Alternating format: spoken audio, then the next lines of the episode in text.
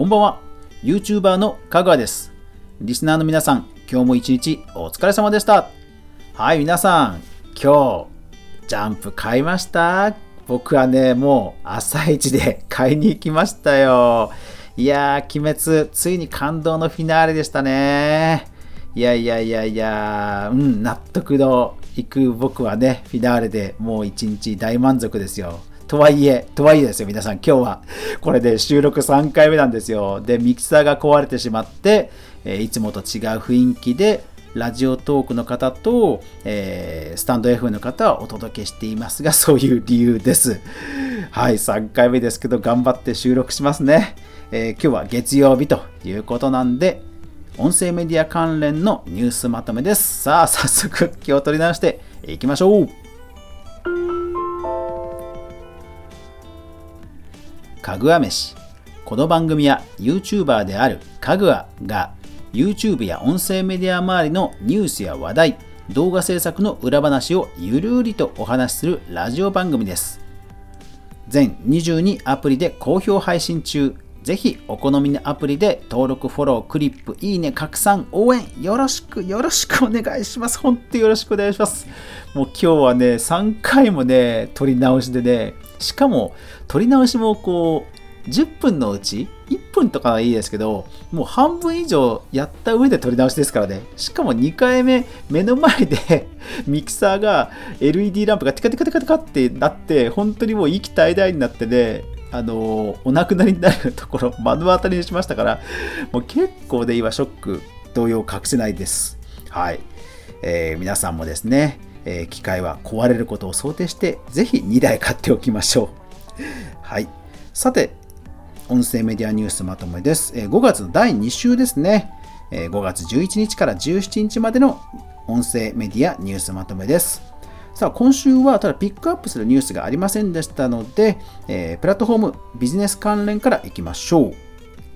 Spotify がお子様向けアプリ Spotify Kids を提供開始。プレスリリース5月12日。はい、Spotify ね、来ましたね。どんどんあの画面、本家のアプリでもね、画面で CM が出ますけども、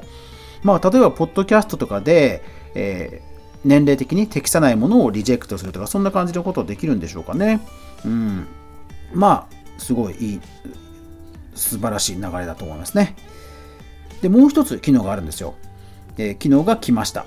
Spotify に新機能、グループセッションを発表。CNET Japan 5月12日。これはどういうことかというと、なんか友達と、フレンドとリモートでプレイリストを共有したり、音楽を流したりするっていうサービスかな？え、あ、リモートじゃないのか。みんなで集まった上で、なんか多分 QR ピッてやるんだな。で、えープレイリストを共有したり再生できたりするっていう感じですね。パーティーなんでね。まあ、ネットフリックスパーティーも含めて、今本当にあの、友達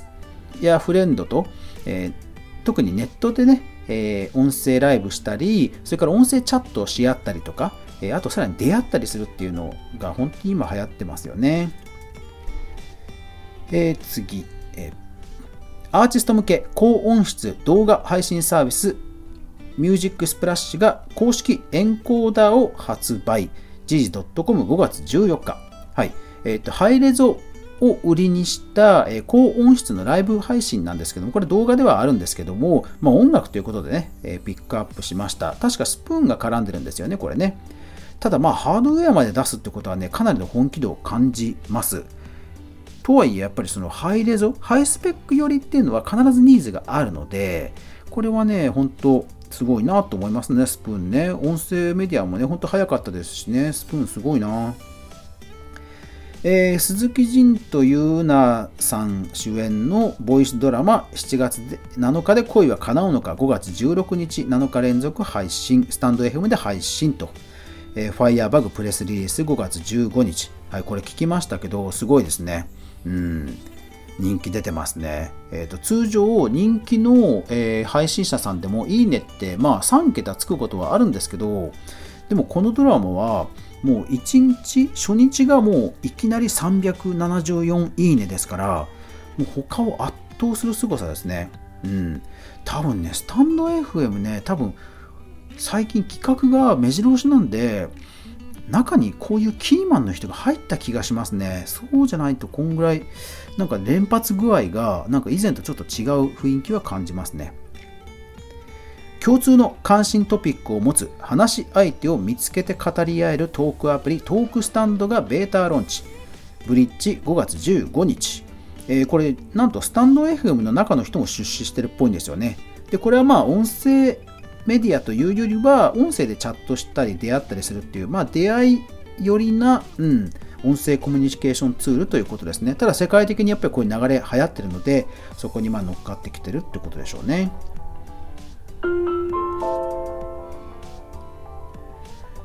音声コンテンツ全般、えー、合成音声に人間の深い感情を吹き込むソナンティック。テッククランチジャパン5月13日。はい、これね AI がなんかすごいんですよ。合成音声なんですけど本当に人が泣いてるかのような表現も可能になるらしいんですよね。いやだから VTuber とか使ったら完璧ですよね。音声コンテンツもいろいろ幅が広がりそうですよね。えー、成田康介のガチャガチャした話、えスタンド FM5 月8日。これもね、あのカプセルトイで有名な玉球さんっていうところの公式チャンネルがスタンド FM で開始と。いやーなんかほんとねちょっと最近チャンネル増えてるんですよね。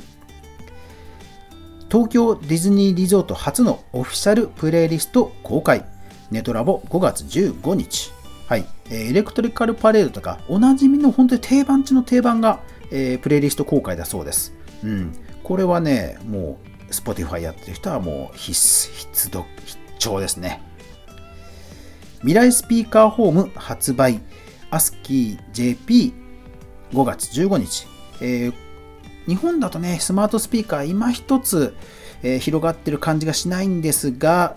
えー、こちらはですね、高齢者や難聴者にも聞こえやすい音に変換するという機能がついた、えスマートスピーカーらしいんですよね。ただね、本当アメリカとかですと、4人に1人が持ってるぐらいな割合で普及してるんで、ね、日本でももっと増えると、音声メディアの、えプラットフォームね、増えて楽しいんじゃないかなと思うんですけどね、どうなんでしょうね。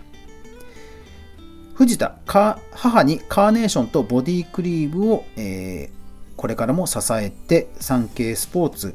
えー、5月11日、えー、これラジオトークでね、えこのラグビーの、えーと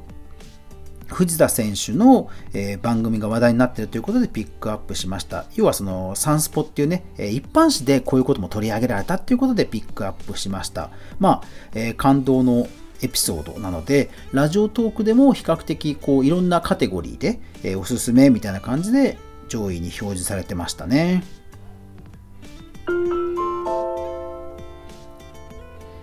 データ統計関連激戦区の中国オーディオコンテンツ市場に社運をかけるテンセントミュージックと。はい。まあ、中国ね、ほんとゲーム配信とか動画とか音声とか本当に今、インターネットものすごく流行ってるんですけども、音声メディアもまあまあ、ものすごく盛り上がってるらしいということなんですね。で、どのぐらいかっていうと、はい。中国国内のポッドキャスト、オーディオブック、その他のオーディオショーのリスナーは、今年は5億4200万人に達すると推定ですよ。5億ですよ、5億。いや、すごいですね。もう普通に日本の人口を超えてるっていうね。うーん、これはすごいなスマートスピーカーおよび音声アシスタントに関する調査、えー、Amazon Japan プレスリリースより、えー、こちらね、Amazon Japan が出したリリースなんですけども、えー、一般の人の何千人っていうえー、母集団プラス、え、スマートスピーカーの利用者の500人っていうアンケートなので、これはね、音声メディア界隈の人はぜひぜひ読んでおいた方がいい記事だと思いました。はい、え、その他気になったニュースは2件ほどありますが、えー、そちらはノートの方で確認してみてください。いやー、今週はまあゴールデンウィーク明けということもあって、えー、なんか目立った動きとか注目ニュースはなかったんですけども、まあなんか2020年これが来そうだなっていう流れがぼちぼちと出てきてますよね。えー、要はそのコロナの絡みがあって、えー、リモートでワイワイガヤガヤしようと。で、えっ、ー、と、ポッドキャストとかラジオの場合は1対 N で、しかもアーカイブって感じじゃないですか。でも、例えばスタンド FM であればライブができると。で、それから、えー、スプーンの場合は、ライブして、さらに、えー、視聴者、リスナーも、えー、コラボ参加できるとか、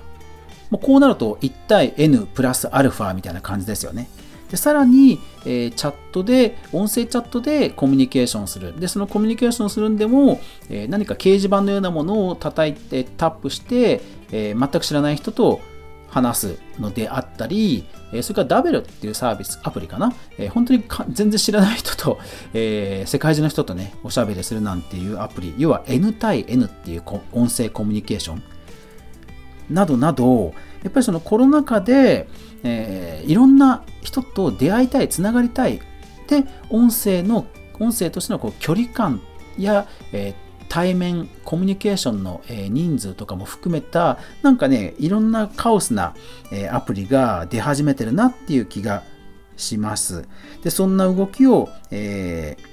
ー、表すかのように、え今回グループセッションとかね機能が出てましたし今後もねこういうアプリとか機能とか増えていきそうなんでなんかねラジオ勢は僕らはアーカイブ勢なんだっていうふうにね意識する人が出てきたなっていうのはちょっと今週思いましたね。